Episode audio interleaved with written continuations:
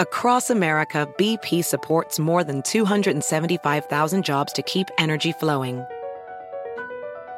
Jobs like updating turbines at one of our Indiana wind farms and producing more oil and gas with fewer operational emissions in the Gulf of Mexico. It's and, not or. See what doing both means for energy nationwide at bp.com slash investing in America. Can you remember a time when you thought someone you disagreed with might actually be right? In the new podcast, You Might Be Right, former Tennessee governors Bill Haslam and Phil Bredesen pose that question to guests like Paul Ryan, Al Gore, and Judy Woodruff. Come for the stories, stay for the substance and expert insights into some of the most challenging issues facing the country, including affordable housing, crime, and education. Listen to You Might Be Right a new podcast from the Baker School at the University of Tennessee, available wherever you get your podcasts.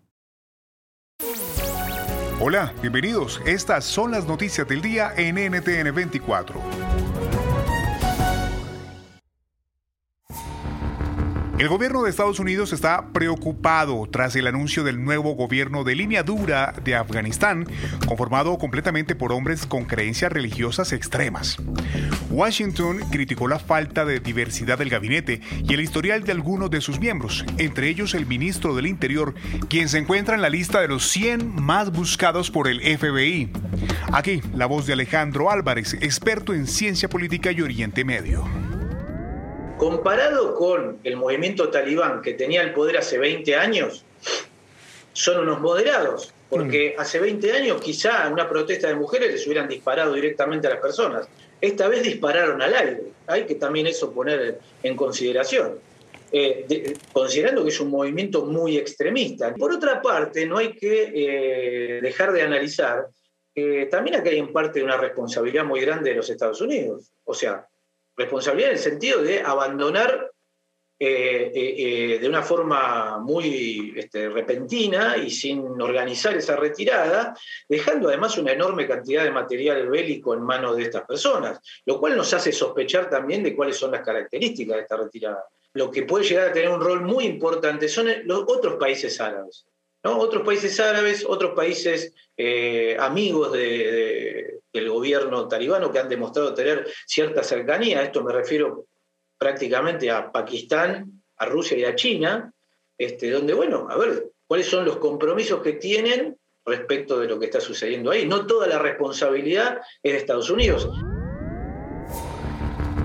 México se convirtió en el país más poblado de América Latina en despenalizar el aborto. Por votación unánime, los magistrados que conforman la Corte Suprema decidieron permitir la interrupción del embarazo sin consecuencias legales para las mujeres. Nuestra periodista Stephanie Ochoa con los detalles. El fallo no legaliza de manera automática el aborto en todo México, pero sí sienta un precedente vinculante para los jueces a nivel nacional. Las reacciones han venido de todas partes. Personas defensoras del derecho al aborto dijeron que pensaban usar una resolución para desafiar las leyes en la gran mayoría de los estados mexicanos que contemplan penas de cárcel u otras sanciones penales para las mujeres que se someten al procedimiento. Expertos legales interpretan el fallo bajo la premisa de que mujeres que han sido arrestadas por tener un aborto pueden ahora demandar a las autoridades estatales para que les retiren los cargos. Activistas y organizaciones de defensa también planean presionar a las autoridades gubernamentales para que las liberen a ellas y a otras mujeres que en este momento están cumpliendo penas de prisión por haber abortado. Es probable que la decisión de la Corte Suprema de México tenga repercusiones en toda Latinoamérica, donde las victorias de los movimientos a favor de los derechos de las mujeres a menudo se fortalecen los unos a los otros. Con protestas fue recibida en El Salvador la entrada en vigor del Bitcoin como moneda legal. Es el primer país del mundo en introducir esta criptomoneda a la economía formal de divisas. Especialistas se preguntan si la decisión del presidente Nayib Bukele será un impulso a la lastimada economía salvadoreña o un fracaso con impredecibles consecuencias. Lo analizamos con Ricardo Castañeda, economista senior del Instituto Centroamericano de Estudios Fiscales. Esto es un experimento. Ningún otro país en el mundo lo ha hecho y lastimosamente hasta el momento no existe un solo estudio técnico que permita realmente mostrar cuáles son los beneficios para el país, pero también los costos que una medida de este tipo pueda tener. Uno de los temas fundamentales es la alta volatilidad que tiene el Bitcoin, es decir, es algo que aumenta o disminuye de precio sumamente fuerte. Para una economía como la salvadoreña, en, la cual prácticamente dos millones de personas están en situación de pobreza, que sus ingresos se puedan ver reducidos en 25 centavos de dólar, puede marcar la diferencia entre que puedan comer un día o que puedan tomar el autobús. Lo que hace es que de parte de la ciudadanía haya un rechazo frente a esta decisión. El Tribunal Constitucional de Cabo Verde autorizó la extradición a Estados Unidos del empresario colombiano Alex Saab, acusado de lavado de dinero y de colaborar con una extensa red de narcotráfico. Saab, en arresto domiciliario, es funcionario del gobierno venezolano y además señalado de ser el testaferro de Nicolás Maduro. Martín Rodil, analista experto en temas de seguridad y crimen organizado, nos cuenta las consecuencias que tendrá su llegada a Estados Unidos. Alex Saab hay que contextualizar el rol que él venía jugando. Alex Saab viene, nació en Barranquilla, Colombia, con vínculos en el Medio Oriente, en este caso Líbano, eh, es una persona que jugó un rol muy importante, según las autoridades de Estados Unidos, en la construcción de las estructuras financieras de la FARC. Antes del proceso de paz y de las actividades criminales, fundamentalmente de narcotráfico de la FARC.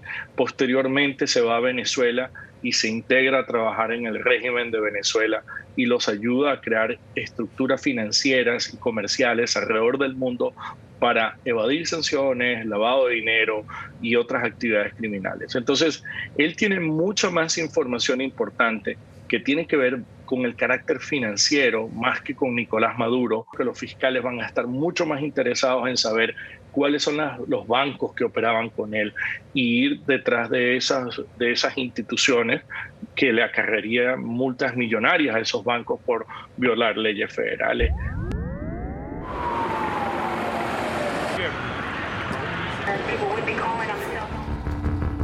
El 11 de septiembre del 2001, el sector aéreo internacional cambió para siempre. Tras los ataques de las Torres Gemelas y el Pentágono en Estados Unidos, la seguridad en aeropuertos y en los vuelos se intensificó a niveles antes impensables.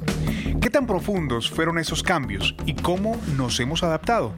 Se lo preguntamos a Víctor Manuel del Castillo, especialista en seguridad aérea y coordinador del Diplomado Ejecutivo en Seguridad de la Aviación de la Escuela IT Aérea. Después del 11 de septiembre, hace 20 años, lo que más cambió es la parte de security, la parte del lado tierra, porque dejamos o dejaron pasar a muchas personas que no deberían de pasar al lado aire en los uh, screenings o en los arcos de inspección de los aeropuertos. Por parte de las operaciones aéreas también cambiaron. Por ejemplo, las eh, puertas de los pilotos, de la que dividían la cabina de pilotos de la cabina de pasajeros, que antes eran de honeycomb o de un material muy ligero, precisamente para no meterle peso adicional a la aeronave, este, se convirtieron en unos búnkeres, se convirtieron en unas puertas sólidas, fuertes, difícil de poder abrir, difícil de poder tirar. Y los procesos internos en las cabinas de pilotos también cambiaron en la mayoría de las aerolíneas, no en todas. Por ejemplo, si un piloto tiene que irse al baño, salir al baño, el copiloto o el piloto o el comandante que se quede adentro de la cabina de vuelo no se puede ahora quedar solo, tendrá que ver una sobrecargo que tiene más o menos alguna idea o algún entrenamiento para poder eh, a utilizar algún radio o alguna comunicación en caso de que algo pase. Si te gustó este podcast, puedes buscar más de nuestro contenido en nuestra página web www.ntn24.com. En NTN24 tenemos una red de corresponsales en las Américas que nos permite tener acceso de primera mano a toda la información y hacer análisis sobre los eventos más importantes de la región. Qué gusto estar con ustedes. Yo soy Hugo Vecino en Twitter, arroba Hugo Vecino. En el podcast de NTN24 te informamos y te acompañamos.